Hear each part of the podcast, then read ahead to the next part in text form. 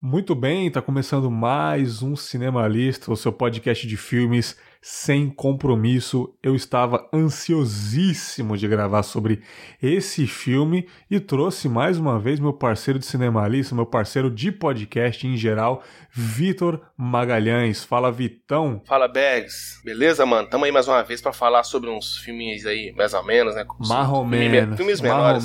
Filmes menores. e é claro, né?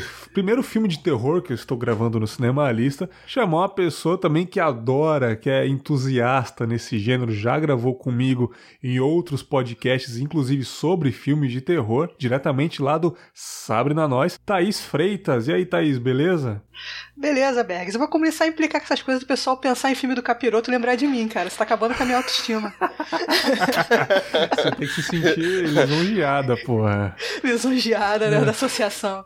Direto. Tanto que você fez o último episódio do Plataforma comigo, né, cara? O último foi com você, cara. Eu lembro até hoje. A gente tava indicando uns terrorzinho maroto. E você fechou, a, fechou a, a garagem, né, cara? Do, do porão que a gente gravava.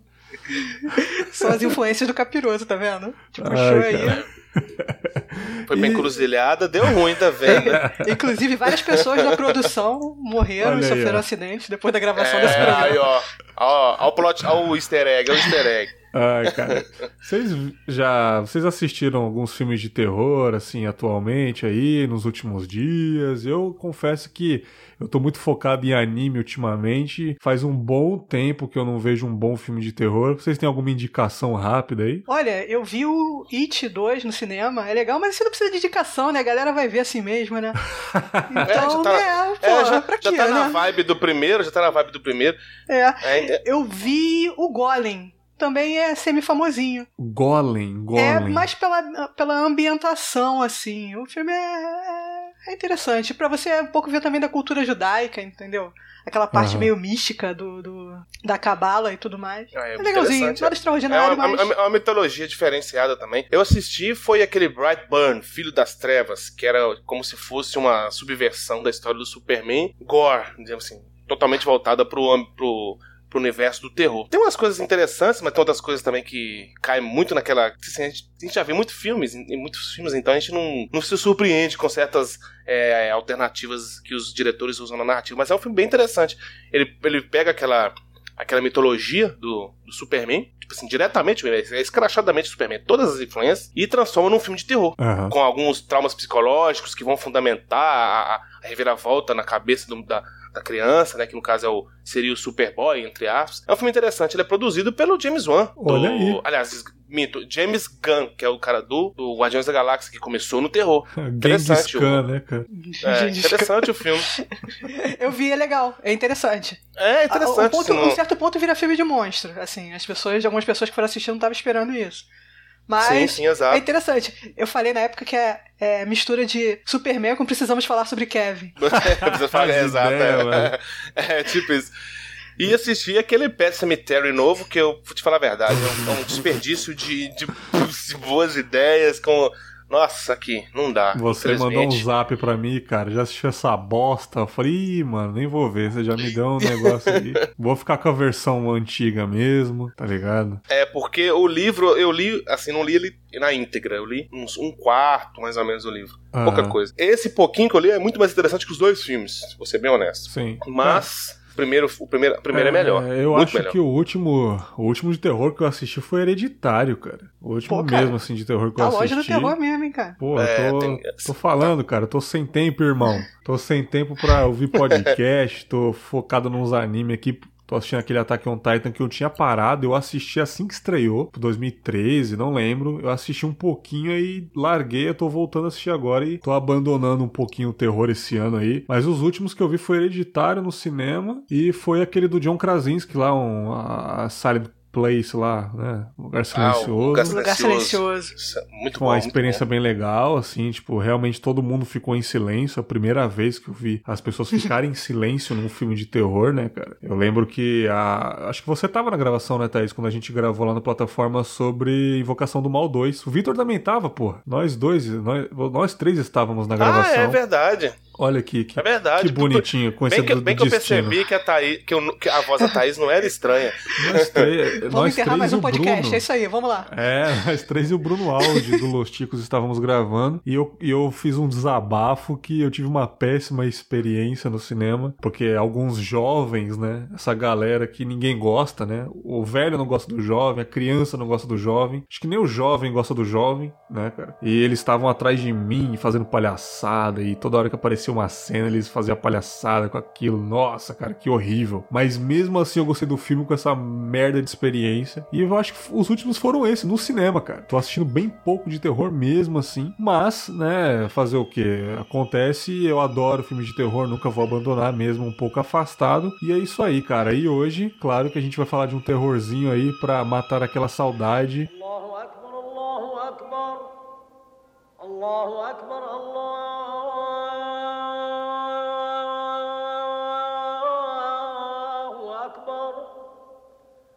أشهد أن لا إله إلا الله.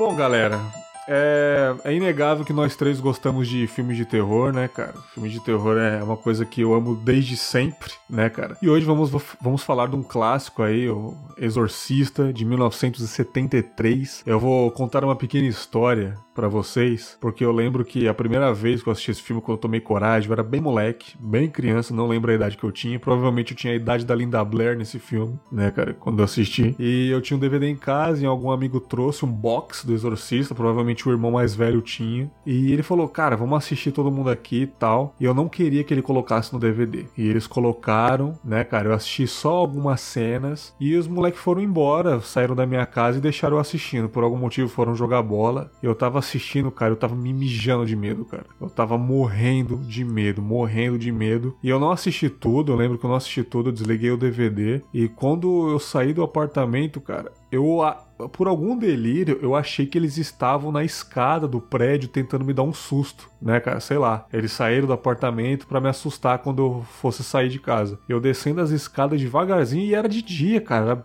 um sol de meio-dia, cara. Eu morrendo de medo, achando que eles estavam. Aí eu desci uma escada, eles não estavam. Fazia a curva da próxima escada, eles não estavam. E eu desci do prédio nesse medo e eu fiquei, cara, praticamente a tarde toda no prédio pensando na caceta desse filme, cara. Morrendo de medo, cara. Queria saber qual foi a primeira vez que vocês viram esse filme, quando vocês eram muito novos. Ah, Quando eu era muito nova, eu não encarava É assim. mesmo, você era da medrosa mesmo. Era, era. Foi depois, tipo, desligou um, um interruptor e eu passei a não ter medo de, de, de Aham. ficção. Mas. Mas é, é- é famoso demais, é, é- faz parte da, da cultura. Mesmo você não, não, não tendo assistido, Você você, sabe, sabe, da, da 180 graus de cabeça, você sabe do, do, do vômito de sopa Sim. de ervilha, entendeu? É, é- faz parte de, da, da- da- de você crescendo. É, eu até cheguei a falar em off que existia esse boato entre a molecada, assim, de onde eu morava, de que a Linda Blair tinha morrido. A gravação? Tipo, sabe o que aconteceu com a menina do exorcista? Aham. Que ela morreu depois, pouco depois do filme ela morreu, aconteceu alguma desgraça, falava uma coisa assim meio, Essas meio bizarra. é foda. E tinha essa lenda urbana, tinha essa coisa em cima do, do, exorcista. Era o filme de Sim, terror, sim, assim. sim. E você assistiu de- depois de grande, né? É, depois de grande, depois de grande. E aí já era a versão do diretor, foi essa que agora a gente consegue É. pegar, que já tem já umas cenas a Tem uns mais. 11 minutos a mais, se eu não me engano, e depois a gente vai mais pra frente e fala que tem uma- aquela cena da escada, tem uma continuação, né? E na cena original corta bem na hora que ela começa a vomitar sangue e já corta. Um corte bem seco, assim, né? E eu queria saber do Vitão, cara. Você assistiu o Molecão ou você encarou depois de barbado tomando cerveja, cara? Não, eu vou, vou concordar com a, com a colocação da Thaís que o, o Exorcista ele transcendeu essa questão do filme, né, cara? Ele virou um movimento, assim, cultural. Mesmo quem não se considera cinéfilo, mesmo quem não tinha o costume de assistir filme no cinema, de, de consumir filme, falava do filme, né, cara? Na, na, na escola, os me falaram, nossa, tem um filme Exorcista e tal, que a galera passa mal no cinema, aquele negócio todo. E interessante, eu assisti o filme, assim, não na íntegra, assisti trechos de forma, assim, completamente aleatória. Eu tenho uma tia que sempre morou nos Estados Unidos, né? 40 anos que mora nos Estados Unidos, e elas vinham, ela vinha pra cá com as, com as primas, né? Passar aqui férias e tal. E a família mobilizava com isso. Aí fazia churrasco, festa. Enquanto eu tava aqui era festa. Aí numa determinada ocasião a galera foi pra casa de uma tia nossa e tal. E o pau tava quebrando, churrasco, negócio todo. Nossa, todo mundo moleque. Aí paramos, tipo assim, o pessoal começou a ficar mais tarde, a galera é, mais velha lá no churrasco e tal. A molecada foi pra sala ligar a televisão. Quando ligou a televisão, tava passando algum, o exorcista. Eu não lembro, assim, eu não vou. Era, era, a gente era muito uhum. moleque, muito jovem. Então, assim, eu não, não sei te falar se, qual sessão que era, se era Corujão, se era, sabe, Super Cine, aquelas aquelas clássicas da, da, da, TV aberta, mas era o Exorcista. E o que é mais interessante é que quando começou a rolar o filme, a galera se entreteu ali, uma molecada é, vendo ali e tal. E quando chegou minha tia, minha tia bateu o olho e viu que era o filme do Exorcista, já conhecia a fama, correu e falou: não, não, não, vamos desligar a televisão, desligar a televisão. Pá, desligou, tal, botou sei lá, banana, é, galinha pitadinha da época, né? E, distraiu a molecada. E fui rever, já isso depois de, de, velho, entre aspas, com 16, 17 anos, eu fui rever o filme. Sim. E, é, e foi a versão, a primeira versão, foi a versão com cortes e tal, aí a gente reviu de, muitos anos depois, aí você vai, já tem aquela, aquela trajetória de filmes, assistindo mais filmes e tal. Mas tem essa curiosidade. A gente assistiu e a galera chegou no meio do filme. Nossa, mas assista, corre, desliga a televisão que vai corromper os moleques. Sim. E tem essa coisa, né? Que a primeira metade do filme é light. Cara, isso eu acho interessantíssimo. O negócio pega na segunda metade. Isso... Então tua é, tia chegou sim, na hora. Eu acho, tua tia eu chegou acho na muito hora. foda isso, porque vários filmes de terror já começa, vai, vamos pegar esses contemporâneos de jovem, né? Ah, fala o nome do filme, aí jovens felizes tal, aí dá cinco minutos você já percebe que tem um cara que vai matar todo mundo, o cara meio estranho tal. Você já vai pegando a narrativa, né? Esse daí, cara, meio que começa, parece, sei lá, cara, parece um filme antigo de western, parece um Indiana Jones da vida, tá ligado?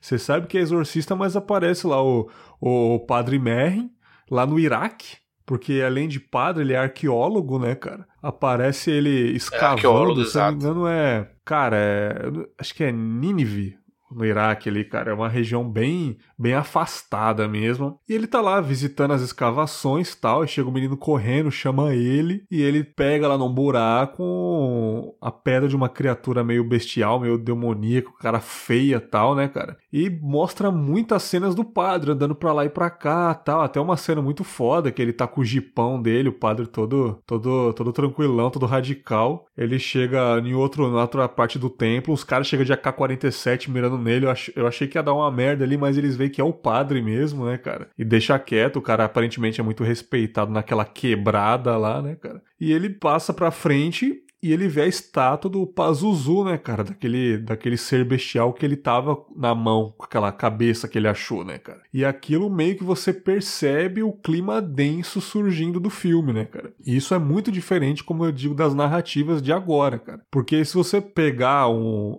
esse exorcista nesse começo do filme, você não vai perceber que é um filme de terror. Só lá na frente. E provavelmente você vai querer acompanhar por causa desse começo muito interessante. Não começa num clima ruim, né, cara? E eu acho interessante até puxar pro Victor depois, enquanto isso, lá em Georgetown, que acontece o filme, lá em Washington, né, cara, existe um padre que eu acho muito interessante que ele tá duvidando da fé, né, cara? É um padre psiquiatra também, né, que ele estudou psiquiatria também, e ele tá duvidando da fé porque a mãe dele tá morrendo, ele, sei lá, cara, clama a Deus de que ela não morra, ela tá ficando doente, ele, cara, eu sou um padre, eu tô pedindo que ela fique bem e ela não fica bem. Eu acho muito interessante mostrar um padre que tá perdendo a sua fé em um filme sobre exorcismo, né, Vitor? Assim, nós estamos falando de 1973. Então, todos os, os, clichês que a gente conhece hoje, na, na bem da verdade, foram fundamentados aí. Uhum. Nós, até porque até então nós tínhamos filmes de terror, que era aquele, aquele, aquele, aquele medo do, do, da invasão alien, que é aqueles filmes de, de invasão alienígena da década de 50 tínhamos antes o clássico Bebê de Rosemary do, do Roman Polanski e um filmaço que eu considero assim um clássico do terror que é o Desafio do Além do Robert Wise, mas todos esses filmes tratavam de uma forma bem diferente do terror. Era um terror muito mais indireto, era um terror muito mais intrínseco do que o Exorcista. Aí chega o Exorcista, inclusive o próprio Psicose do Hitchcock lá na década de 60. Então, assim, é, nós temos aqui uma quebra de paradigmas dentro dos temas de terror muito densa e muito, assim, acentuada. Não é uma, uma, uma, mudança assim é, sutil, porque nós passamos de um terror completamente indireto para um terror completamente explícito. Mas como a Thaís comentou, é muito bem colocado, é, a metade do filme, se você for analisar bem, assim, mais, com um olhar mais apurado, uhum. é um drama. Você percebe um drama ali. Que a construção do terror se dá com o decorrer dessa, do desenrolar dessa relação entre mãe, principalmente entre mãe e filha. Nós temos ali um pai ausente, uma mãe perseguida pelos seus fantasmas do passado, uma criança criada dentro desse meio, inclusive o William Friedkin foi muito feliz numa cena que ela tá discutindo com a telefonista, ah, que você não transfere a minha ligação, que não sei mais o que, eu tô aqui há 20 minutos falando, aí ele xinga o, o, o ex-marido, fala assim, não, é, é, é, ele não aparece nem no aniversário da filha, aí ele recua a câmera bem devagarzinho assim, bem devagarzinho, bem devagarzinho, só para você perceber a personagem da Linda Blair escutando Sim. a conversa atrás da parede. Isso ele tá construindo toda a aura que vai depois é, fundamentar na, na, na, na, possessão da criança. Porque, é, como a gente falou, a gente, é, os clichês foram criados aqui. Porque a gente assiste em própria Invocação do Mal, é um filme que revisita esses estilos. Então é aquele clássico clichê, não. A criança mais vulnerável psicologicamente é a que está mais propícia a ser possuída pelo, pela entidade. Isso foi criado aqui. E é isso, isso que é. Assim, é bem, é bem é, cirurgicamente colocado pelo Friedkin, que eu acho isso muito interessante. Aí você falou do, do Pazuzu, mas em nenhum momento o filme cita o nome sim, dele. Sim, sim, a gente só descobre lendo mesmo, assim. Lendo, procurando por fora. Ele, ele é explícito nas imagens, porque cinema é na construção da narrativa. É, contar uma história com são as imagens. Ele te mostra é, aquela cena dele escavando lá e que ele pega aquela, aquela tipo aquela cabeça de um estátua assim e meio que descasca ela assim, com areia e tal.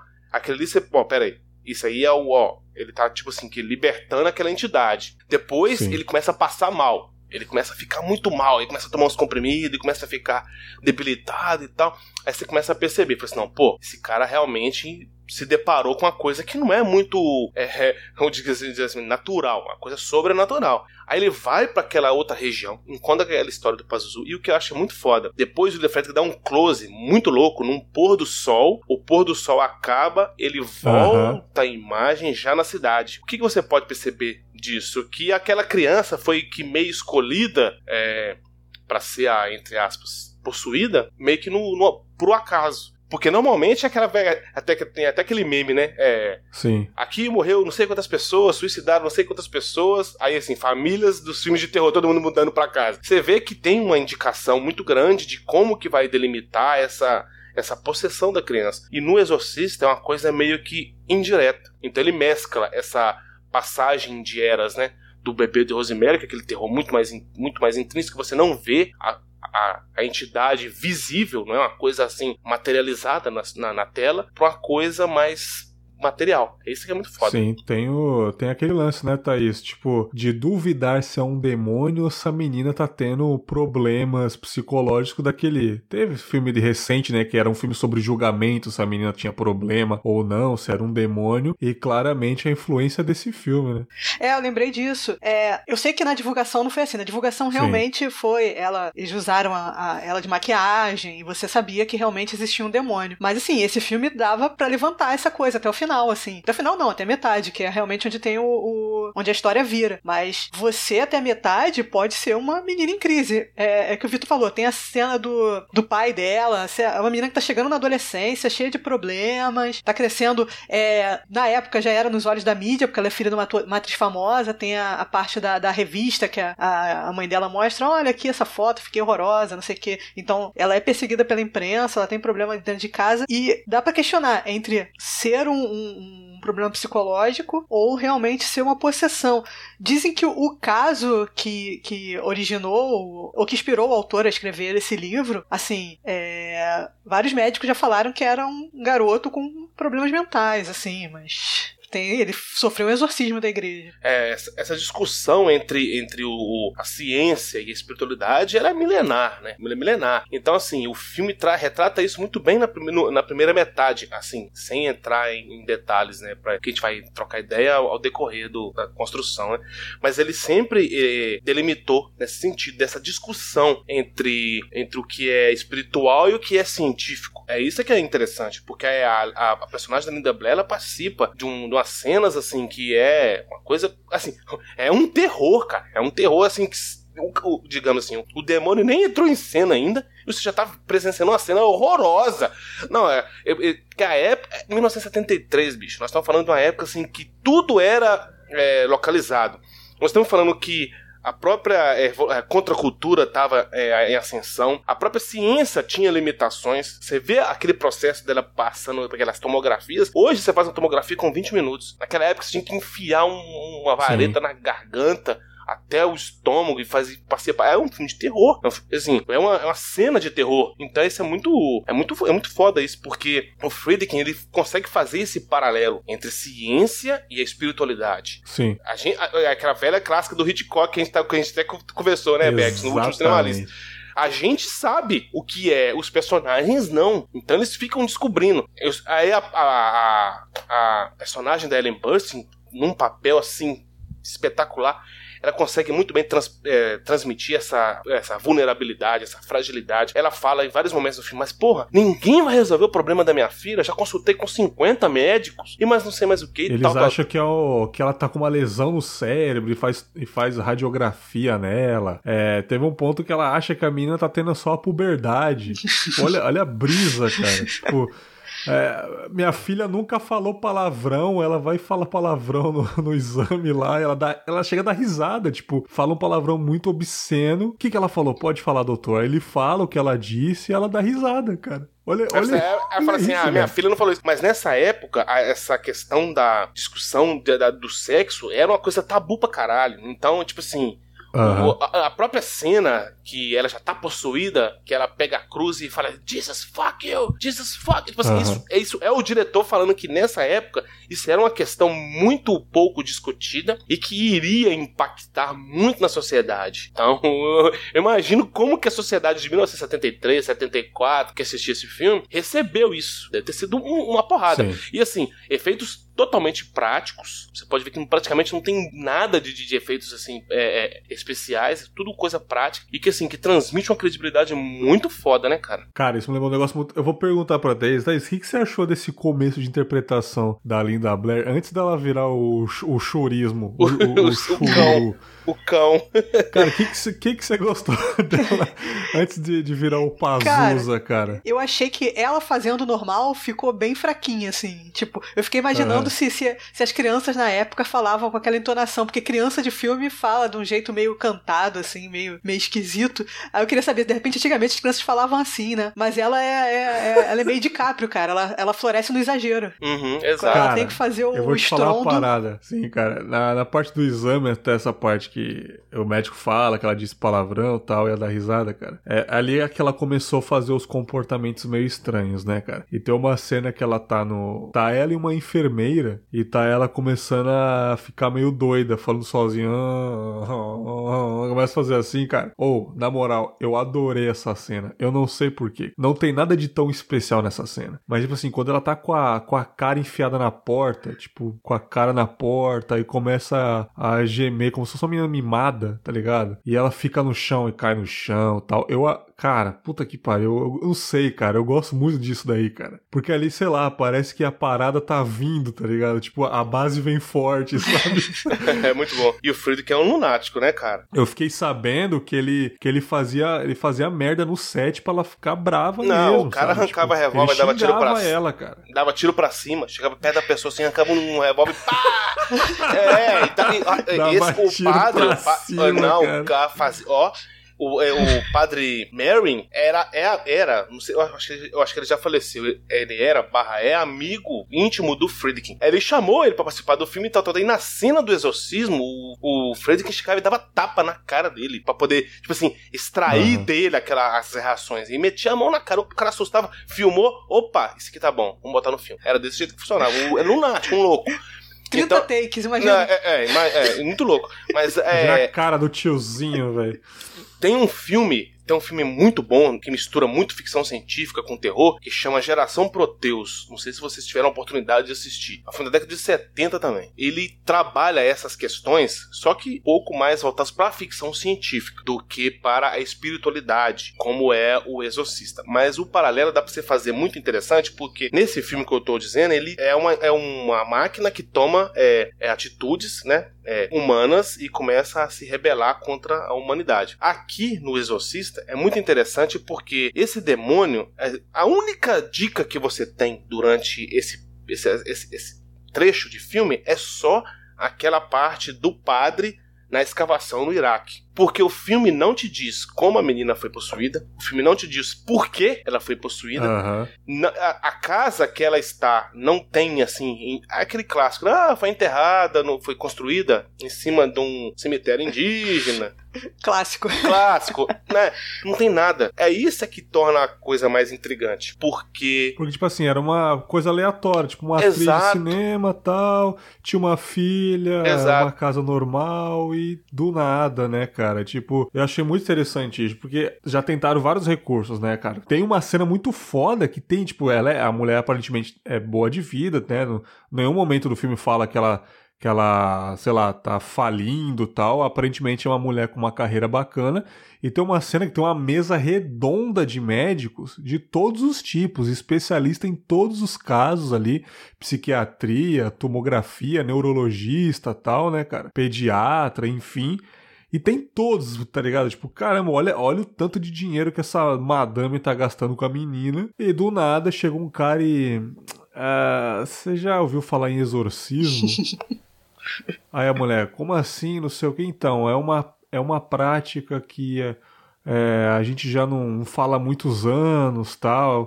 Mas sei lá, cara, tipo, aí ele começou a fazer umas teorias tal. E foi aí que sugeriram, ou ela foi atrás do padre, Ca- do padre Carras, né? Que é o padre que tava meio desiludido. O padre fumando, um derbão, bebendo uiscão. Esses padres é maravilhoso, né, cara? Chegou no padre e o padre também não acreditou. O padre falou: Cara, o o Vaticano não, não pratica isso há muito tempo. Isso é uma prática que meio que já, já é uma- um mito, já uma lenda. E, cara, eu também preciso de uma autorização. Eu não sei se vai acontecer e tal. E ele não acreditando, né? Porque quando ela falou de exorcismo, ele também falou: Cara, eu sou psiquiatra, é, eu vou lá ver tal. E aí que é uma bela atuação da, da, da Ellen, né, cara? Ela fica desesperada e fala que ninguém quer ajudar. E, nessa, e, e isso que convence ele a ir nessa menina, né, cara? E ela ainda não tava com aquela cara toda demoníaca, ela tava apenas com alguns arranhões na cara, porque já tinha acontecido alguns fatos, né, cara? A cama já balançou algumas vezes, a mãe dela já abraçou a filha com a cama balançando e disse para os médicos que aconteceu isso, mesmo ela sem acreditar, ela procurou debaixo da cama se tinha alguma coisa, a cama estava balançando e ela não acreditava em uma coisa né, do além ainda, e ele foi lá, e aí que começou as paradas doidas do bagulho doido, né, cara? Que aí já começou a mudar, a boca dela começou a ficar rachada. Eu falei, cara, olha que sensacional. Imagina esse filme em 73, as pessoas assistindo, no cinema, cara. Essa transformação de pouquinho em pouquinho, cara. Isso já dá medo pra vocês? Essa maquiagem hoje em dia ainda convence, cara? eu acho assim é, antes é, de chegar nesse ponto eu acho muito interessante pontuar é, que nós, como a gente, a gente sempre fala, né, Bags, que a, a arte é um reflexo do seu tempo. Então, em 73, quando o Exorcista foi concebido, quando foi publicado, quando foi feito, tem, tinha muitos temas que eram, assim, tratados de uma forma é, mal vista pela, pela sociedade. Um deles é o tema da sexualidade. Inclusive, a gente já até falou, né, que em várias cenas o, o diretor, William Friedkin, ele, ele, não, ele não necessariamente ele insinua, ele indica isso em várias cenas. Ele, você pode correlacionar muito bem essa transição da, da personagem da Linda Blair, de uma personagem completamente comum, uma pessoa completamente comum, completamente possessa com a própria puberdade. Ela fala, eu tenho 12 anos e tal, que negócio todo. E um dos temas que também é tratado no filme é essa questão da, da psicologia. Porque ela fala no- Ah. com, o- com o médico: Você acha que eu devo procurar um psiquiatra? Ele, não, de jeito nenhum. Vamos ver como é que é. É a Ritalina, eu acho que ele indica pra ela. Acho que é Ritalina. É um Sim. remédio lá, eu não, esque- não me lembro de, de cabeça. Ou seja, Acho que era Ritalina mesmo. era Ritalina. Ele falou assim: não, vamos ver como é que a Ritalina vai é, surtir efeito. Vamos esperar aí umas três semanas. Ou seja, ainda hoje, em 2019, a gente vê essa questão da, da, da depressão, das doenças psicológicas tratadas como forma de. com de- desdém, com desprezo. É, as pessoas falam que é frescura, que é falta de Deus no coração, inclusive exorcista, demônio. Não é à toa, né? Esse link. Então, na época, já era assim. Então, assim, quando, ele, quando ela fala, você acha que eu devo procurar um, um- um psiquiatra? E ela fala, é psiquiatra, usando uma gíria é, pejorativa. No- se, você Aham. pega, se você pegar o, o, o, o- o diálogo em inglês, ela usa o shrink, que é uma, uma gíria, digamos assim, depreciativa para uma pessoa que procura o psicólogo, o psiquiatra. Aí o médico fala, não, que não sei o que, tal, tal, tal. Aí ele começa, faz duas tomografias, passa para aquele processo pavoroso duas vezes. É, não tem nada. Ele fala assim, não tem Aham. nada. Aí é onde você falou que tem aquela reunião com não sei quantos. Um, um dossiê de médicos, porque ela é rica. Ela é uma atriz famosa, Sim. ela tá fazendo filmes.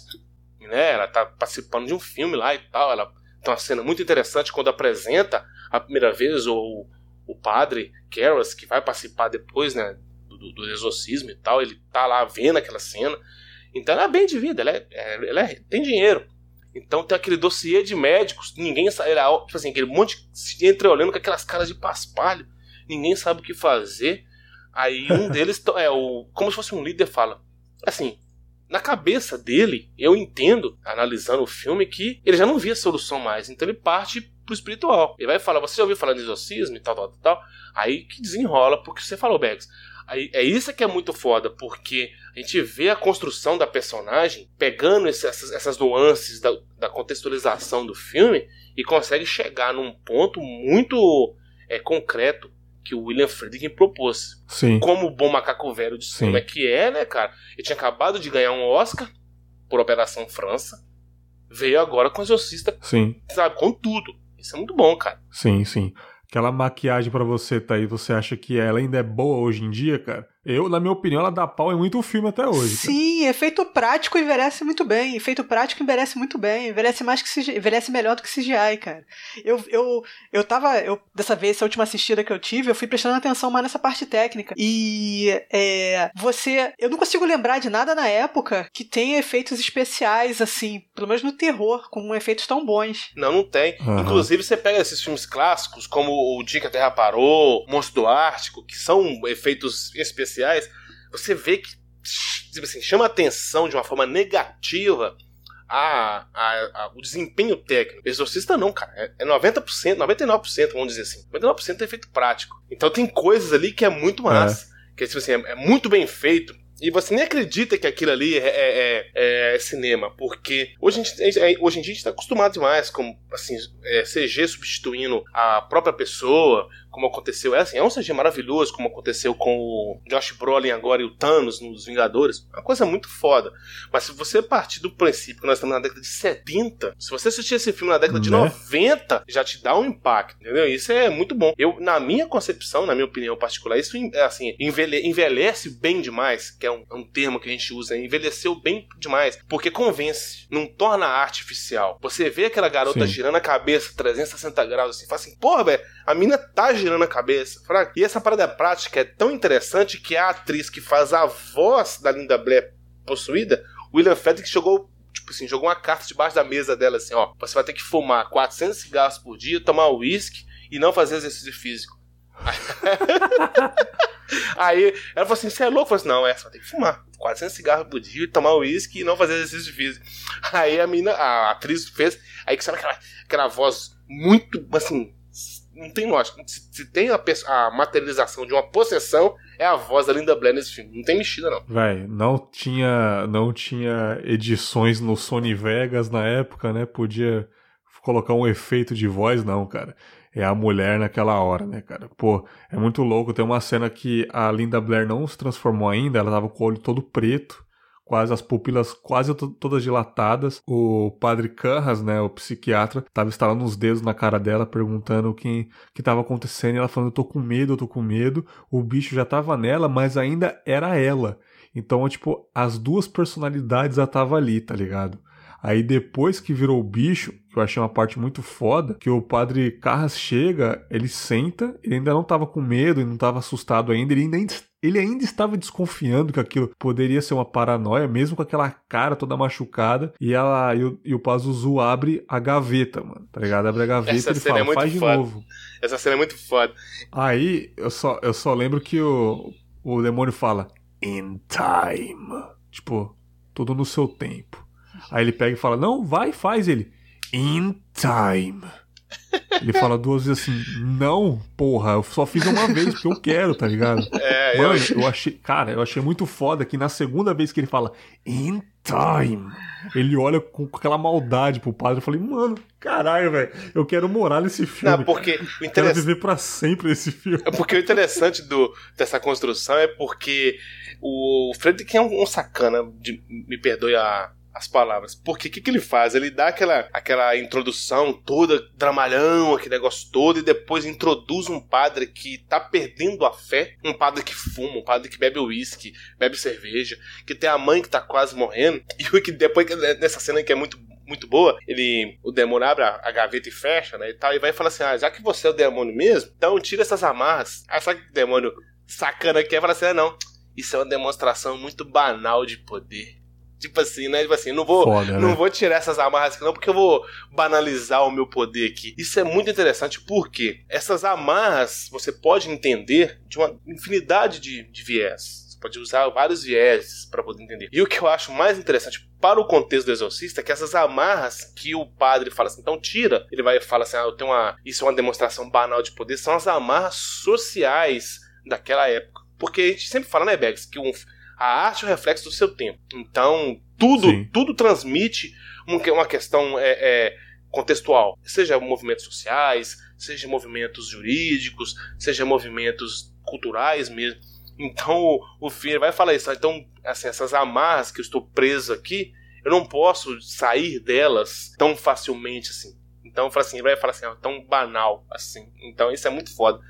E esse padre, ele tem um ponto chave muito forte no filme, principalmente no final. A gente vai chegar lá. Mas é, Muito do caralho. não, o final é muito foda, mas a- o ponto-chave é porque existe aquela, toda aquela, aquela construção de que a mãe dele morreu. É, tipo assim, a sociedade, num geral, tem aquela falsa verdade de que é, o demônio sabe tudo da vida da pessoa.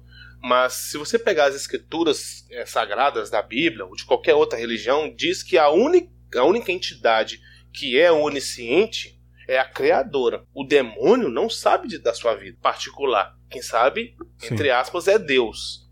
É por isso é que o demônio, no filme do Exorcista, que- com a Linda Blair já possuída, ele hesita em vários, em vários momentos em, é, em responder as perguntas dele. Então, como é o nome de solteiro da minha mãe? Ele não fala. Ele fica calado. Fala assim, não. Tipo assim, Sim. não sei. Por quê?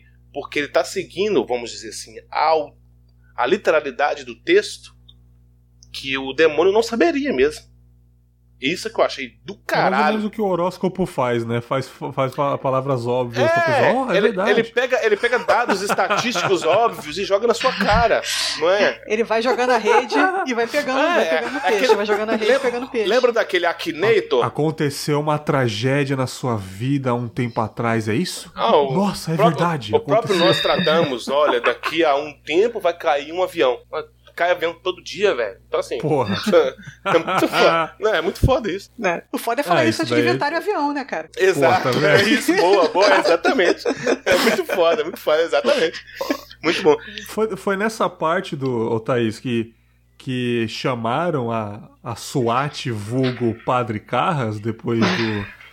Depois É, do- ele- dele não conseguir solucionar esse problema. Quando vê que o bagulho é sério e tem o, a sopa de ervilha, aí É. só apelando É porque o padre com experiência. Sim. É, porque é, é, a- a- aquele diálogo, um diálogo até interessante que o, que o padre tem com aquele sacerdote é, máximo lá, isso realmente, segundo as escrituras Vaticano e tal, isso realmente existe. Inclusive no próprio Invocação do Mal, no, no, nos próprios relatos do, dos, dos, dos Warren lá, você percebe isso. Exorcismo não é uma parada prática, não é uma parada pragmática. É, um, é uma, uma prática é, burocrática. É muito burocrático. Não, Entende? Não é, só, é. não é só chegar fazendo exorcismo. Tem que ter uma investigação, tem que ter um inquérito. E, ele, e, e o próprio padre Keras vai falando isso, não, tem que ter isso. Só que aí, aí é essa dualidade que o filme insinua o tempo inteiro. A mulher desesperada, louca, fala assim: não, vocês têm que salvar minha filha. E o padre tentando cumprir essa burocracia. É isso que é muito interessante. É, eu acho que o que pega no Caras é, é, é, a história da mãe. Ele não conseguiu ajudar a própria mãe. Então, quando ele, ele, ele, ele, tem que ajudar aquela garota de qualquer jeito, entendeu? Exato. Tipo, é, é, é, o limite ah, dele oh, ali, cara. Ele, ele tem, ele não conseguiu fazer nada pela mãe, mas ele não pode deixar aquela garota morrer. Ele não pode deixar existe o, de fazer o que o ele precisa. perdão, né, Thaís? Existe o perdão da sociedade sobre você, existe a redenção, que é o mais difícil, que é você se perdoar, você, você fazer se perdoar, coisa, exatamente. Né? É, porque você, você sempre acha que não fez, não fez tudo que você podia, entendeu? No caso dele, eu acho que ele tinha certeza que ele não tinha feito tudo que ele podia. Eu acho que ele tava, tava morando numa cidade, uma cidade diferente. É, ele, e a mãe dele tava doente. Ele pede transferência, fala assim: não, eu, eu, eu, eu preciso morar perto da minha mãe. E ele não foi, um, se você analisar pelo que o filme te demonstra, ele não foi um filho tão ruim assim. Ele cuidou da mãe, ele. é, assim, eu sempre falo, diretor autoral não joga nada na tela de graça, ao, a, a, gratuitamente. Não joga nada. Tem uma cena que ele cuida da mãe dele, que ele troca ideia com a mãe dele, ele vai fazer o curativo na perna da mãe dele. Num determinado momento, quando ele tá saindo, o, o Friedkin faz questão de dar um close nele, deixando uma nota de, sei lá quanto, não sei se foi 10 ou 50 dólares, na mesinha e vaza. Por quê? Porque está demonstrando que ele não foi um filho completamente assim é, negligente. Ele cuidou da mãe, só que não o suficiente. É, é a culpa, é a né? É a culpa é, que pesa nele. Culpa, ele sempre vai achar que não fez o bastante. Os bastante. Porque é a culpa do pecado original. Porque nós estamos falando de um filme religioso, querendo ou não. Né? Religioso no sentido da judaico-cristã, no caso, né? E não no, nas, uhum. nas infinidades de religiões.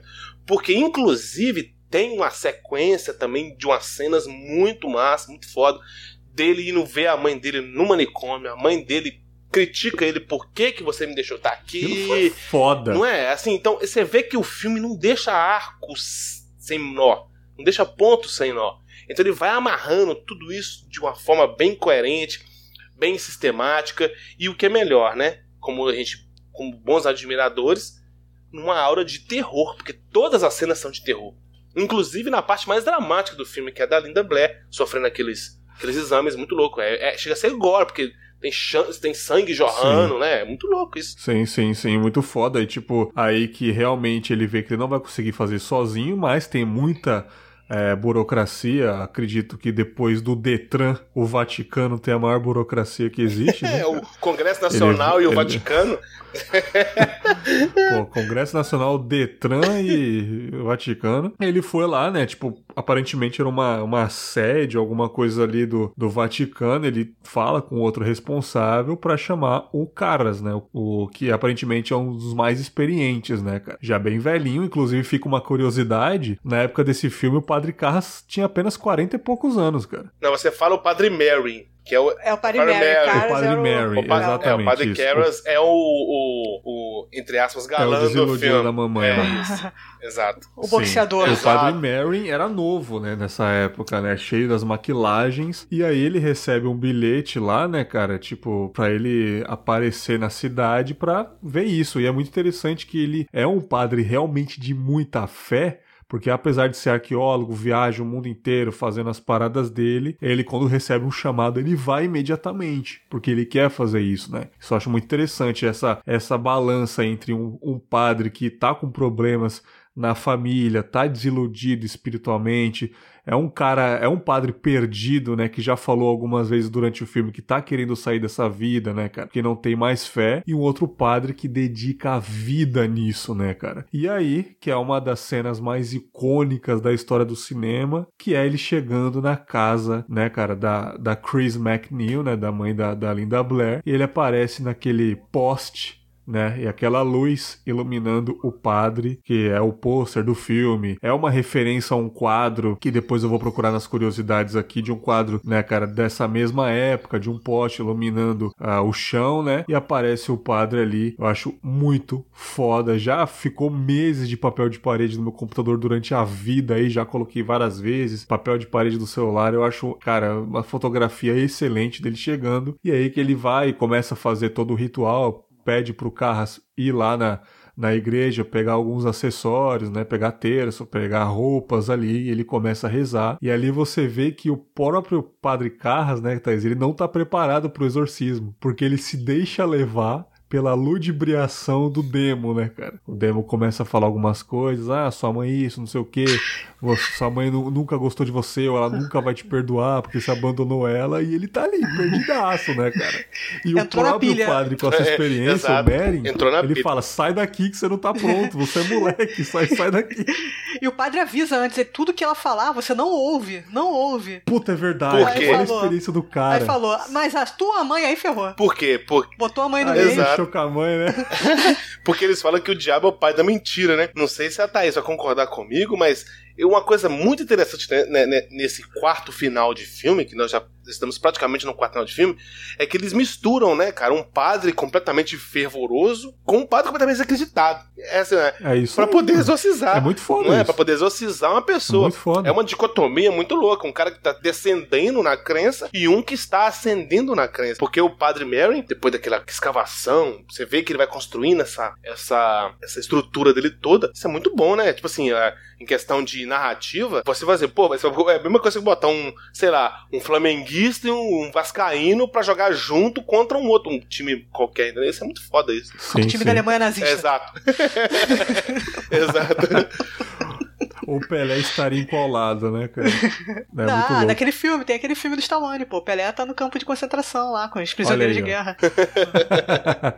Muito louco. E aí tem aquelas cenas icônicas que foram até espelhadas em filmes de comédia, todo mundo em pânico, a cena do, Uhum. do vômito algumas vezes. Eu acho que a única cena, assim, de, pode dizer, um efeito especial, assim, é ela levitando, né, cara? Não, aquele é evento E- prático também, cara. Aquele é, É efeito É, prático aquele, também. aquele é engrenagens, uma estrutura amarrada atrás da parede. Eu acho assim, Ah, é, maravilhoso. a única cena que eu acho que é feito especial, mesmo assim, uma coisa bem rudimentar, é a cena que ela faz. é, que os dois padres caem no chão depois daquele tremor na casa, e ela dá tipo uma retorcida é, semelhante à estátua do Pazuzu, e existe aquela reflexão da estátua do Pazuzu lá na época que o padre Marin encontrou com ela, no fundo, que é Sim. onde você lê Deve ser bem é simples, coisa né, cara? Não foi uma simples. coisa exagerada. É, é né? onde você linka, depois de tudo isso, que fala assim, porra, é aquele bicho que pulou nessa menina. Não é isso? Depois de duas horas de filme, tu fala, caraca, nem lembrava Nem da, lembrar. porra da estátua no deserto. Exatamente. Você tá em Washington já, duas horas já. O que, que tem a ver o Você deserto, acredita que rapaz? aquilo pode ter perseguido o padre Merin? Ou sei lá, aquilo, a partir do momento que o padre encarou a estátua no deserto, aquilo foi perseguindo ele? Acho que não, né? Porque ele foi pra um. Assim, eu posso fazer até essa reflexão, tipo. Era o destino do padre chegar na casa dessa menina, então o demônio foi até lá pra puxar ele, tipo, pra guiar ele até a casa dessa menina, ou sei lá, cara. Eu acho que foi isso, né? Tipo, o demônio trouxe ele, né? Pode ser isso também. É, o destino teoria, né? deles era se confron- confrontar. Exatamente. O destino dele era morrer Exatamente. lutando contra Isso, ele. você pode interpretar que aquilo tudo, na verdade, se, pass- é, se deu como uma espécie de subterfúgio para poder ocorrer esse encontro. Porque o padre Mary Ah. liberou ele, o demônio, na escavação. E é aquela velha história do. do igual o Pink e o cérebro, né? O que, que nós vamos fazer essa noite? Tentar dominar o mundo, né? Aquela questão do do, do demônio, da entidade, do espírito, chame lá do que quiser, fazer toda aquela reviravolta para poder confrontar o padre no final. Você pode interpretar dessa Olha que forma. interessante. Sim, você pode até descartar todos os personagens. O demônio apenas. Você imagina o demônio falando pra menina: Ei, garota, isso não é pessoal. Sabe? Tipo. Just é, business. Eu tô te usando Just só business. pra. É, just business. É tipo isso. Tipo. Eu, eu, eu peguei qualquer pessoa aleatória realmente pra puxar o padre pra esse, pra esse ringue. Tipo, a treta era entre os dois, mais ou menos, porque ele é, foi atrapalhar o meu rolê lá no Iraque. Sei lá, tipo, sei lá, eu é, até brisar mais aqui. Tipo, eu estou fazendo as guerras do Iraque, eu estou fazendo o ódio das pessoas, o padre foi lá atrapalhar o meu rolê, alguma coisa. Eu atraí ele pra cidade e você é só uma pessoa, só um para-raio aqui, nada pessoal, garota. E infelizmente o padre morreu nessa treta. Ele também já era bem velhinho no, na narrativa do filme. Ele morreu, teve um infarto nele lá, né? O Carras chegou porque o Carras não estava no quarto exorcizando, que como a gente disse, ele estava fraco, né? Ele estava fraquejado. O padre Mary já tinha morrido ali, estava mais branco do que ele já era, né? Tanto que Morreu em o, o. Carras tentou fazer, morreu ali, tentou fazer um- uns exercícios de ressuscitar o cara, tipo, é, dar uns socos no peito, fazer o, tipo de respiração ali, não deu. E você pode ver a inexperiência do Padre Carras, que ele não consegue, cara. Tipo, ele quer resolver no desespero, cara. Ele começa a dar soco na porra da menina, velho. Sabe? Tipo, e desesperado ele fala, cara, tira ela. Isso que eu achei legal. Aquilo foi uma redenção mesmo. Porque ele, ele o filme todo, ele desiludido, ele não acreditando em mais nada, perdendo a fé. Ele fez um ato de, sei lá, cara, de, de caridade, pode ser. Ele fez um ato de amor, cara. Ele se matou por ela, né? É, o que você tá falando do, do, do confronto dos dois, que a história era pra chegar naquele ponto que o padre e o demônio se confrontavam. Se você pegar colocando o, o foco no padre Carras, de repente o demônio era o teste da fé dele. No final ele sacrifica, vira Marte. mano. É o teste dele final, Sim. entendeu? Ele se sacrifica e vira Marte. Exato. E uma coisa muito Sim, interessante, né, o, o, o Bags, né, Thaís? É, é uma coisa muito humana, né? A gente discutiu o tempo inteiro aqui é, ciência, tecnologia, fé, e ele pula pra cima da, da, da menina possuída no, na reação mais humana possível. Saca? Larga ele e me pega, larga Sim. ele, tipo assim, saca? Tipo assim, larga tudo e me leve. E o que é mais interessante é que, assim, voltando um pouquinho antes, que o, o Pazuzu, ele é uma entidade da mitologia suméria. É uma coisa completamente a par de tudo que a gente conhece como mitologia judaico-cristã e que possuía uma criança. Então, a gente falou no começo que aquele pôr do sol e aquele, aquele fade in, fade out do, do, do início do filme dava a intenção de dizer que o, aquela escolha da Linda Blair, da personagem da Linda Blair, que é a Reagan, né? A Reagan, se não me engano. Reagan. Foi Sim. ao Léo, foi aleatória, corrobora com o nosso raciocínio até aqui. Que foi uma coisa assim, meio que provocada pela entidade para poder movimentar o padre Merrin para poder voltar. Só que ao mesmo tempo é um descarte muito aleatório, muito, assim, muito seco. Porque ele toma um remédio no banheiro, vai fazer o, o exorcismo. O padre, o padre Carol está fazendo, utilizando o que ele sabe, que é a ciência. Ele está fazendo tipo a medição da pulsação dela, alguma coisa do tipo. Ele fala, saia e tal, não sei o que, e depois aparece morto. Aí o padre Ah, Aí o padre Carlos fica puto, que negócio todo, e eu tenta ressuscitar ele lá, dá aquelas porradas e tal, e já voa na, na menina lá e tal. E o que é mais interessante que a gente eu acho que eu acho que a gente não comentou, que a cena final, ela é dita, ela é especificada no meio do filme. Quando aquele diretor do cinema morre. É como o padre Carlos morre no final. Exatamente a mesma coisa. Exatamente a mesma coisa. ah, pode crer. Pode crer. Porque a, a personagem da Ellen Burstyn passa pelo, pelo acidente do diretor de cinema e ela não nota. Ela tá, Na escada. ela né? tá tão desesperada com a situação da filha dela que ela não nota. Mas tem uma pessoa, um acidente ali, tem uma, uma ambulância, uma galera, ela passa por ela, entra dentro da casa, aí vem, parece que se não me engano, um assessor do- da- da- das filmagens. não- acho, que é, acho que é isso mesmo. E avisa, Isso, né? mas assim, vocês não tá- vocês estão sabendo que. Vocês estão sabendo, né? Aí a mina olha pra não, vocês não estão sabendo. O que aconteceu? A de tal morreu. E a descrição depois com o personagem que a gente esqueceu até agora, que é o detetive, que faz um personagem assim fundamental no, no filme. Que é uma bela homenagem, né, aos cinéfilos aí, né, cara? Investigação e tal, né? Que ele, para ele lembra muito aquele Poirot que é do da, da, da- daqueles, daqueles filmes da Agatha Christie e da Agatha Agatha Christie, Christie. isso, é, aquele cara bem intelectual e tal. Ele começa Sim. a dar várias dicas do que vai acontecer no final e a gente só percebe depois que acontece. Porque ele descreve Muito bom, e cara. muito foda, ele descreve as cenas exatamente como o personagem do Padre Queiroz vai morrer, porém materializado na figura do diretor, entendeu? Isso é Sim. muito interessante, porque é uma linguagem que a gente vê hoje muito comumente. A gente vê vários filmes. Ó, a gente vê a bruxa usando esse tipo de linguagem. A gente vê aquele filme Tem Cloverfield Lane, que é o Rua Cloverfield 10, utilizando esse, esse tipo de linguagem, mas nós estamos falando de quem gerou isso, de quem começou com isso. Sim. E isso é que é o mais, assim, é o X da questão. Não sei se vocês concordam comigo. Sim, tem, Tá tem um isso. foreshadow, né? Do, do, da cabeça virada, do, da, da- do cara todo torto, caído no, no, no chão. Ah, é verdade. e tem literalmente o salto de fé, né, cara? Isso, Leap of Faith. O cara Exato, possuído. exatamente. Muito bem colocado, Thaís. O tal do Leap of Faith Sim, sim. é utilizado muito aí, muito bom. Interessantíssimo. Sim, cara. E nessa hora dessa provação de extremo amor do, do Padre Carras, né, cara? Outra, outro detalhe incrível que passa alguns, alguns, alguns flashes bem rápidos do demônio, né, cara? Como se fosse um jequiti na tela, né, cara? Mostra Exatamente, igualzinho. demônio É, é, igual- as né? propagandas do YouTube, do, do, do- aplicativo. É. e é esse demônio que está na, na, na Reagan.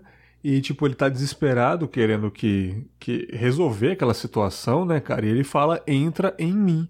E ela primeiro tira o crucifixo do pescoço dele, pra depois fazer Não, isso. na verdade não é um né, crucifixo, é uma.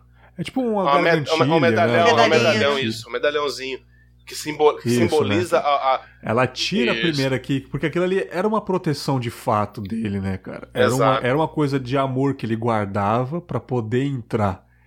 E, que, e quando ela entra, ele tá quase atacando a menina. Mas ele ainda consegue, né, cara? Ainda consegue tomar a personalidade dele e aí que ele se joga da, da janela, cara. Cara, isso daí eu achei incrível. Tipo, ela primeiro ela teve que tirar aquele objeto de fé, que ela, conse ela consegue é, tirar a- as amarras do braço, ela consegue levitar, ela consegue abrir as gavetas, mas aquela proteção de fé ela teve que arrancar pra depois entrar nele, cara. Isso que eu achei foda, cara. Isso que eu achei foda, cara. E depois ele recebe a bênção de um terceiro padre, como se fosse, tipo, vai pro céu em paz, eu te abençoo, sabe? Tipo, eles mais ou menos entenderam o que aconteceu e deu aquela última misericórdia pro padre, né? É extremunção, né? Eu até eu lembro que eu vi e falei, cara, o cara não tentou nem ligar pra, pra, pra ambulância. Primeiro dá extremunção logo, pra liberar o cara pro céu, depois procura o médico. Religiões, E- religiões. E, e- e sabe o que é mais interessante? Na hora que ele tá perguntando, o, aquele, aquele terceiro padre tá perguntando, você vê que o padre Queiroz aperta a mão dele assim, tipo assim. É aquela, é aquela, é aquela dualidade. Sou eu, mas não sou eu. Porque ali naquele momento ele ainda tá possuído. No momento que ele aceita, Aham. que ele aceita aquela redenção, aquela, aquela extremunção, no caso, é que a gente pode imaginar que foi é, é, completo o ciclo do exorcismo. Ali se completou o ciclo do exorcismo. Porque Você percebe nitidamente, porque o William Friedkin, como, como bom diretor que é, ele deixa a câmera numa posição que dá pra você perceber muito nitidamente o padre segurando a mão do outro e o agonizando, o protagonizando tá morrendo, aperta a mão dele assim, como se fosse tipo assim, uma resposta positiva. Eu aceito essa. essa eu, eu, eu redimo dos meus pecados, né? Eu confesso aqui, você quer fazer um, um- uma, uma confissão e tal. É isso que é muito interessante, muito bacana, muito bem colocado. Sim, sim, cara. É, esse filme também é mais ou menos sobre os pecados no mundo, sobre a, a perda e, e a, como falam, o aflorescimento da fé, né? Tipo, a própria mãe da menina, ela passa a acreditar em Deus depois disso, porque ela é uma mulher muito descrente, não tinha religião nenhuma. A personagem, a, a Ellen mesmo, ela também não é uma mulher de fé na vida real. Tanto que tem uma parte do filme que no roteiro era pra ter I believe in devil. E ela pediu pra tirar isto. Porque ela não falaria essa Isso. frase e eles concordaram, né, cara? No roteiro ia ter isso daí. E, cara, e o Exorcista é um filme bem direto ao ponto, assim, né, cara? Tipo, não tem grandes metáforas visuais, pelo menos. A gente pode fazer o que a gente tá fazendo agora, é, de metáforas e reflexões e teorias diferentes do bebê de Rosemary, como você falou no, no, no comecinho, né, do Polanski lá, porque é um filme que a gente não vê aquilo, né? A gente deduz, né, Exato. cara? Tipo, a gente teme o que a gente não vê, né, cara? Já em Exor- no Exorcista mostra diretamente o demônio na nossa lata, né, cara? E eu queria vi pra perguntar pra cacete. vocês Isso. E é muito, né, cara? E muito, né? É diferente. Aquele lance, você não tá vendo nada no bebê de Rosemary, é sempre aquilo, e aí, o que que tá acontecendo? O medo desconhecido já no Exorcista mostra o tal do medo na sua frente. Eu queria perguntar para vocês as cenas favoritas desse filme, se a Thaís quiser começar aí. Qual que é a sua cena mais impactante do filme? Pô, cara, acho que tudo depois que ela começou com a maquiagem, mas É incrível, a cena. né? A, é, é. a cena. Tem, tem duas por dois motivos diferentes. A cena que ela, ela só entrou na segunda versão, que é aquela dela, dela de, tipo, descendo da escada. de de- aranha, de, de, Aham. de aranha, De aranha. ao inverso, assim. Aquilo só tem na, na, na versão nova. Na versão original, não, eles cortaram porque o, o diretor não gostou que dava pra ver o cabo Olha segurando aí, a atriz. Porque, porque na versão, na versão original, ela desce a escada, mostra o, o close dela com a boca de sangue corta um corte bem, bem seco, né? Já na segunda ela vai atrás da mãe Na dela, né? versão original, não. Na versão original, acho que nem tem a cena. Nem tem, Não, não, tem, essa a cena. Não, a Não tem. cena Ah, é tá. exatamente o que o Thaís falou. A cena foi cortada porque supostamente na cabeça do, do Friedkin dava pra ver os cabos puxando a menina. Então essa cena não existia. Essa cena foi inserida nas versões é, posteriores que vieram pra DVD e tal. Que tem a cena que desce, era. é, é, dá um, um- o corte que você tá falando, Bags. É justa. É, ele, o momento é certo. Porque o corte que ela dá é entre a visão da personagem da Ellen Burstyn e a menina descendo. Aí ela dá aquele corte pra poder mostrar ela descendo, aí ele, ela vem, desce na lateral. Tá, tá, tá, tá. Aí depois a câmera filma ela de frente e ela baba um sangue pela boca. De cabeça pra baixo. Uma coisa mu- muito louca. É Aham. assim, eu, eu honestamente eu não percebi cabos ali. Não sei se a Thaís percebeu. Mas teve, teve retoque. Nessa Ah, versão nova, teve, Ah, retocaram pra poder, passar, a cena. Então fechou. Então é por isso. É, eles que eu não percebi.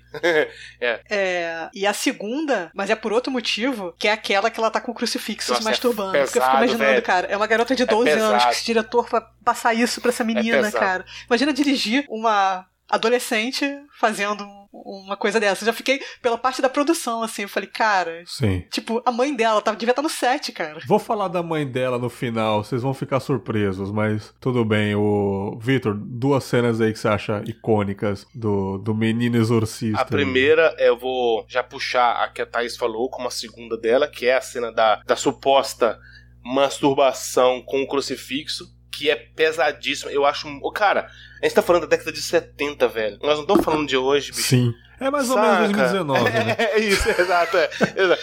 Então, assim, e ela falando, deixe-me Jesus, é, deixe Jesus me foder, né? que é Let Jesus fuck me. Jesus- e ela, literalmente, visivelmente, graficamente, se masturbando com um crucifixo. E, E ela sangue. pega a cabeça da E mãe sangue. e coloca, né? E, e- e- e, assim, e- e jorrando sangue. É uma cena assim. Ela mistura gore, uma coisa grotesca, uma coisa é, crítica, porque é uma crítica à época. Assim, é uma coisa assim, visivelmente é, bizarra, coisa que impacta mesmo. E eu vou escolher como a segunda cena o primeiro arco, que é a, é a cena da, do, do- do médico inserindo nela aquela sonda para fazer o, o exame. Eu acho, eu acho aquela cena Muito bem bizarra. feito, por Eu acho sinal. que é aquela cena bizarríssima, cara. Acho aquela cena muito bizarra, porque o cara. Porra, uns, uns aparelhos Não, eu pa- antigão, parecia que tava numa. É, exatamente, uma coisa muito louca, velho. Parece Idade Média, né, cara? O bagulho parece uma, uma fábrica de carro, pô. Não, um é- aparelho feião e O lance é quase medieval, medieval. né? Tu vê o sal- salto que a ciência deu, né, Exatamente, é, é um, é um paralelo medieval, porque ele, ele e o Fred que é tão sacana que ele mostra passo a passo, ele não corta. Ele mostra, olha, você vai sentir uma parada gelada Sim. aqui. Aí o, o rapaz aí passa aquela aquele tipo aquele desinfetante negro, preto, né, aquela coisa, aquele tipo um metiolate, parece um, Aham. sei lá, um iodo, sei lá o que é aquilo. É é o mercúrio e tal. Aí Ah, sei fura e joga o sangue, tss, tss, fica dando aqueles jatinhos de sangue, assim, cara. Eu falei, assim, que Sim. Caramba, bicho. Nós estamos falando de filme de, de- de terror psicológico barra espiritual ou gore, entende? É uma coisa muito, assim, contraditória, muito antagônica. E, mas que não, não perde o sentido dentro da narrativa. Então eu escolho essa cena como uma das que Sim. me, me impactaram por isso. Eu tava esperando uma coisa, de a pouco, e mostra assim, outra. Eu vou. Porque você começa assistindo um filme chamado O Exorcista, você não vai esperar zumbi na tela, né? Você não vai esperar lobisomem, né? Bom, digamos, vamos, vamos ser honestos, né? Então você espera uma coisa bem voltada para esse lance espiritual e tal. E isso me deixou muito intrigado, É, né? Eu, vou, eu tenho algumas cenas preferidas, fala até rápido, assim, né, cara? Tipo, a cena que o padre entra na igreja e vê a estátua com pênis e peitos, eu acho aquilo muito louco. tipo, quem fez isso? Foi o demônio que fez ali? Tipo, o demônio mandou alguém, tipo... Aquilo foi uma coisa rápida, meio cômica, mas bem... Como fala? É, bem de tipo atingir o público mesmo, bem afrontosa, acho isso incrível. A primeira cena do comecinho do padre vendo a estátua com aquela trilha bem chocante assim, bem de filme antigo, é, é, é, Floresta Maldita, sabe? Tipo, aqueles, da- aquela trilha bem de choque. Acho muito louco isso. O padre é, saltando da janela, acho incrível. E quando o, o padre Merrin morre e chega o padre Carras no quarto e tá o demônio dando risada, cara. Pô, o demônio. Fazendo assim na, na cama, no cantinho da cama, bicho.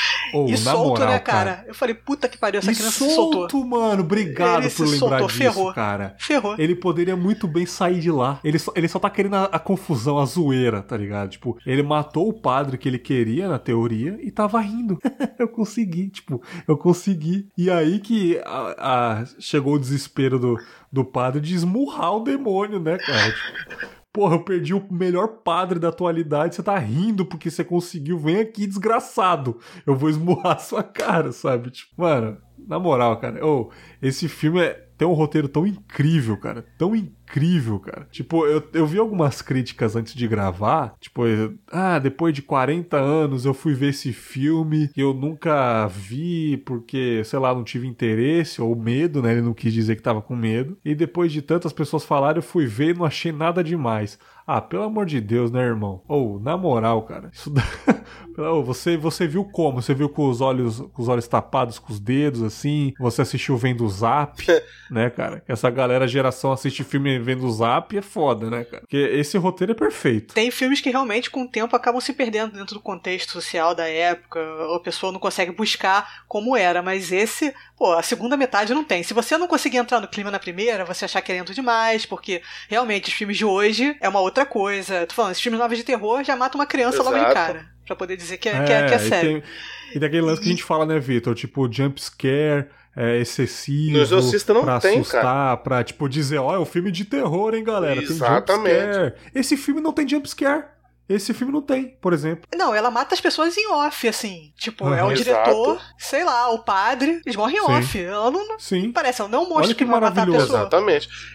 Exatamente, é a construção, né, cara? É a fala, é a maquiagem, é isso que assusta de fato. né? Não, mas aí a pessoa falar isso, tá, pela primeira metade, não entrei no clima, é muito lento, não consigo prestar atenção. Beleza, mas quando chega na segunda metade, cara, tu não vai ter medo daquilo. Tipo, Exatamente. tu- aquela maquiagem, aquela falando com aquela voz. Se você não conseguiu entrar no clima ali, cara, você não Nenhum, entra em clima né? Nenhum, É. nenhum. em filme nenhum, eu acho que o cara. seguinte, é, a- a- eu concordando plenamente com o que a Thaís falou, eu acho que o seguinte, é, para você não conseguir assimilar esse filme, você tem que ter uma capacidade de desconstruir uma, tipo assim, de 1973 até aqui, porque eu acho que a gente tem que analisar não só filmes, como séries, como livros, como música, com o contexto da época. Então, se você não tem uma visão que consegue abstrair para poder se localizar naquela época, nenhum filme vai te impactar. Você vai assistir Poderoso Chefão e não vai sentir nada, não vai, não vai, se- vai tipo assim, sentir emoção nenhuma com aquilo. Você vai assistir Psicose e não vai, se- não vai tipo assim,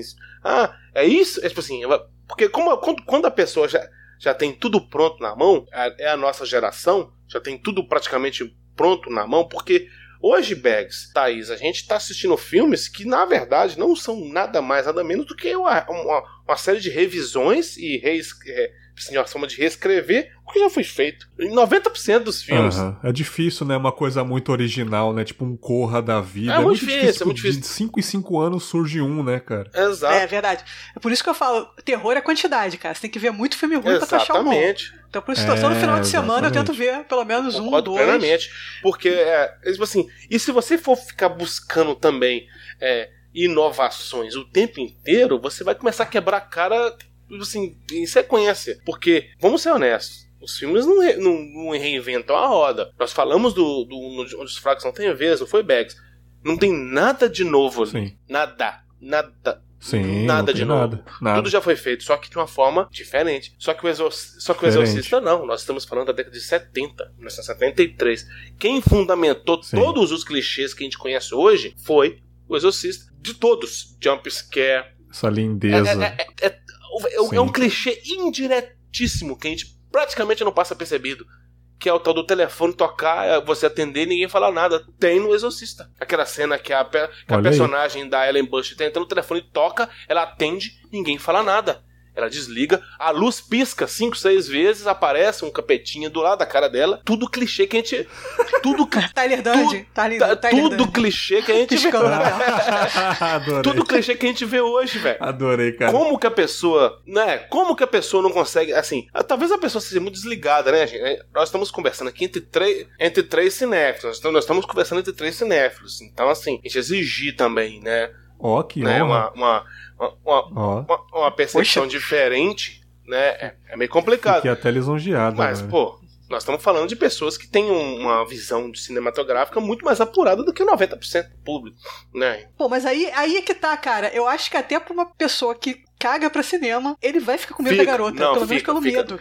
Então fica, cara. Tu pode não saber contexto, tu pode Exato. saber nada. Tu vai ficar com medo da menina virando a cabeça 180 Fica. graus, cara. Tu vai ficar Tanto com é que medo. ficou, né? Então por fez que uma galera ficar com medo na época. Né? O, o filme foi um, um- um movimento cultural como um todo. Eu imagino, a gente não viveu, né? Não sei se é felizmente barra infelizmente, porque nós estaríamos bem velhinhos hoje. Ma- Felizmente, mas- eu diria. Como. Eu já queria Bicho, estar velho em 2019. Depois a gente, tipo, pode, a gente pode fazer um, segundo podcast sobre os impactos do Exorcista na sociedade quando ele foi feito. Cara, como que a Igreja Católica recebeu esse filme, velho? Eu fico imaginando. como que ele. Cara, Eu queria estar lá, Ué, cara. Deve ter sido uma maluquice muito louca, né, mano? Cara, esse filme é tão foda, já que você puxou os impactos, que eu, tipo assim, falo com muita tranquilidade sobre exorcismo. Eu não tenho medo mais de praticamente nada, assim, cara. Mas eu confesso que esse filme eu fiquei um pouco com medo de ver de novo, cara, pra gravar. Você acredita, cara? Tipo, eu assisti à noite, assisti com o meu fone de ouvido que eu edito podcast, um AKGzão da vida bom pra caralho aqui, pra assistir, mas eu falei, caramba, será que eu vou ficar com medo de ver esse, esse filme, cara? Por causa daquele trauma, trauminha, entre aspas, na infância pra gravar podcast. E, assim, eu não fiquei assistindo, mas eu fiquei achando que eu ia ficar com medo quando eu desse o play, cara. Olha, de tanto que é impactante esse filme, sabe? Tipo, eu não tenho medo de ver terror, mas esse filme eu falei, hum, será, cara, que eu vou peidar na farofa aqui, cara?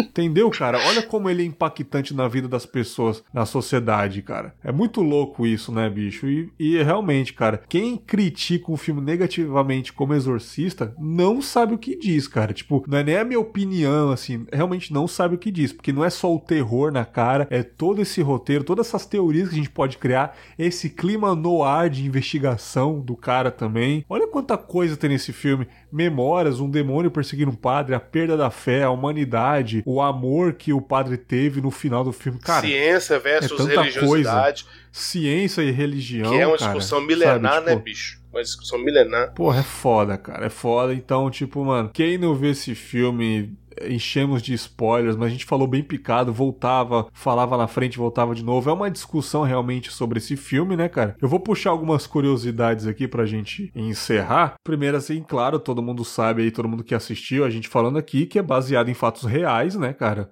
O livro do, do William Petter aí, que é de 71, se eu não me engano, né, cara? Se baseia em um exorcismo real que ocorreu com um menino conhecido como Roland, né, cara? A história aconteceu lá em 49 e tornou notícia no país todo, chamou a atenção, né, do, do escritor, que na época estudava em Georgetown, né? Tanto que o filme foi em Georgetown, né? E ele fez esse, esse livro maravilhoso, que ainda é mais pesado do que o filme, né, cara? Eu tive a oportunidade uns, uns tempos atrás de, de ler, né? Boa parte do livro realmente ainda é mais pesado, né? E, cara, foi o primeiro longa-metragem de terror a ser indicada a categoria de melhor Filme. filme no Exatamente. Oscar, né, cara? Muito bem colocado. Muito louco isso, né, cara? É, apesar de hoje, até hoje, né, o gênero de terror não, não cativar tanto a galera do Oscar, infelizmente, o Exorcista, o Exorcista recebeu 10 indicações em 74, incluindo de melhor atriz coadjuvante para Linda Blair, que tinha apenas 15 anos na época, ela fez uma menina de 12, ela tinha 15 anos, para você ver o tanto que esse filme é foda, um filme de terror receber 10 indicações ao Oscar. Aconteceu de novo? Acho que não, né, fera? Anteriormente, o Bags, anteriormente, só vale ressaltar que o bebê de Rosemary tinha sido indicado a dois, duas, duas Aham. categorias em 68, posteriormente o Exorcista em 10. Depois disso aí, de terror, acho que até hoje Que pariu. a gente, não viu, a gente não viu ainda não. O Corra foi o É, mais é o próximo, Titanic, né? é o Titanic, Titanic do, do terror, terror, exatamente. Boa, É o Titanic do terror, né? É o Ben-Hur do terror, né, bem colocado, Thaís. Muito bem colocado, porque não- eu acho que a gente não vai ver, principalmente porque o terror Difícil. Eu vou- vamos usar um termo assim bem assim depreciativo. O terror banalizou demais. Banalizou demais. Porque é o seguinte, depois de- da, década, da década de 70 que ocorreu a execução do Exorcista, eh, foi em 73, mais ou menos em 79, se não me engano, ocorreu o primeiro Jason, o primeiro Sexta-feira 13, e que deu início àquela aquela aquela leva de filmes eh, slash trash. Isso banalizou um pouco o cinema terror que per- perdurou até hoje. Agora, com o Jordan Peele, nós estamos vendo novamente o terror ganhando áreas mais intelectuais, tal qual o Exorcista e os filmes que a gente comentou aqui ocorreram, né, Bags? Banalizou e agora também vai continuar banalizando, porque é um retorno, cara. Esses filmes de terror do James Wan, eles fazem três vezes o que ele custou no primeiro final de semana, cara. Quem não vai fazer É, filme em exato. massa depois e lucra dessa? pra caramba, né? E, assim, e, e o James Wan é. É. um cara, assim, extremamente habilidoso, um cara extremamente interess- é, é, sagaz, vamos dizer assim, um cara extremamente sagaz. Ele utiliza vários termos que a gente, comentou aqui, como a Thaís é fãzaço de terror, o Beggs é fãzaço de terror, nós assim, gostamos muito. Ele vai revisitando estilos, assim, costurando, pega vários termos, e faz o filme muito bom. E vai lá e dois finais de semana se paga e no outro final de semana pagou o dobro. O capitalismo está estragando meus filmes, cara. É Merda foda, de cara. dinheiro. Me mandem. Eu tinha, Faz, faz muito eu sentido. tinha falado que depois eu ia citar a, a mãe da Linda Blair, né, cara? Porque ela amou o roteiro, né, cara? E Sério? acredite ou não, tipo, os agentes da Linda Blair, eles nunca consideraram para interpretar a protagonista do filme, né, cara? Eles, tipo, eles não consideraram ela para, né, para atuar no filme, tanto que chegaram a enviar perfis de várias outras jovens, né? E no final das contas foi a mãe da menina que convenceu e chamou a atenção no departamento do elenco. O estúdio, o diretor, né, cara? Não, não, eu quero ela. Eu amei essa história foda, eu quero ela, eu quero ela. Ao contrário, olha o olha o, o, o plot twist da mãe dos pais, né, inclusive da mãe do pai da Denise Nickerson, que é aquela menina da fantástica Do fábrica chocolate. de chocolate, aquela que fica toda inchada, que sai flutuando, aquela chata do filme, sabe? Daquele primeiro Fantástico Fábrica de Chocolate. Vocês lembram dessa Sim, menina? Sim, sim, sim, Ela lembro. chatinha, toda mimadinha, que ela acaba comendo muito chocolate e fica grandona. Ela ia ser a, a, a Reagan no filme, né? Só que os É, pais li- dela não gostaram. Eu li em algum lugar que também consideraram a Jamie Lee Curtis, né? Mas a mãe dela travou. Não, falou, vai, não, Olha você aí, não, olha- você não Aí não. faz exorcista, mas faz o Halloween daqui a uns dias. Vai tomar umas facadas, umas facadas É, aí. não, se mais uns 5 anos você É. fica mais, mais, mais Muito bom. né? É, ela vai ficou enfiar um- realmente. é. Vai enfiar um cabide na cara do, do, do serial É, killer. exato. Sim, Coisa sim. leve. Coisa tranquila. A Denise ia ser cotada aí, cara. Aí, tipo, seus pais tomaram conhecimento do roteiro, eles ficaram assustados com o conteúdo e preferiram retirar a menina da lista de produção, né, cara? É, Posso falar uma parada curiosi- sincera? Por Pode favor. falar. Eu também tiraria. Você também tava fora. Assim, e, Não, eu não julgo, não, cara. Tá doido. 70, né, irmão? 70. não, e o interessante é que depois também a Linda Blair não fez nada de relevante. Ela fez Exorcista 2, não, né? é aquele o quatro anos herege, depois. Exorcista 2 o herege, aquilo não vale nada. Assim, depois realmente parece que ela, assim, ela não conseguiu é, se é, promover, né? Não conseguiu alavancar. Ela fez aquele filme, ficou muito famosa naquele contexto, é lembrada até hoje por todo mundo. É, os, Sim, por mas ele, é. depois, eu sinceramente não sei apontar um- alguma coisa assim de relevância que ela fez, não. Tanto não fez É. nada relevante quando eu era pirralha achava que ela tinha É, morrido. exato. Exatamente. Todo mundo achou que ela tinha morrido. Morreu pra mim, né? Morreu pro meu Pois é. contexto, exato.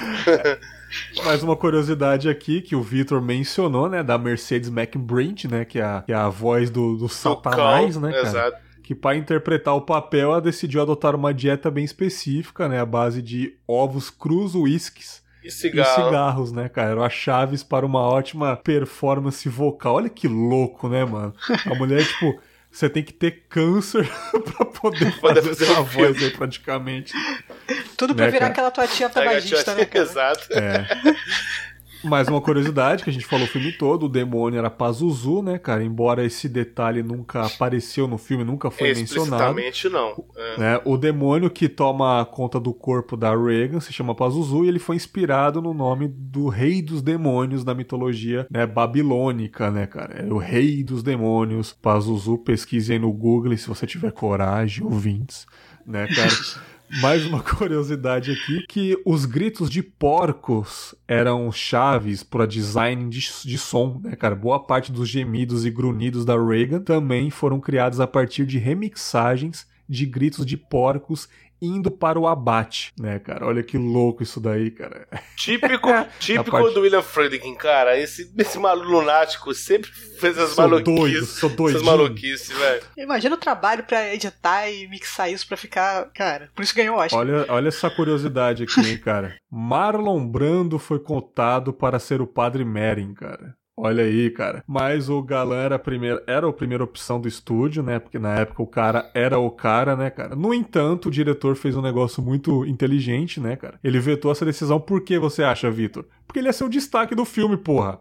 Né, cara? Porra, eu não quero Marlon Brando no meu filme, senão é Marlon Brando e os demônios, né, cara? Praticamente. É, ia ser, exatamente. Né?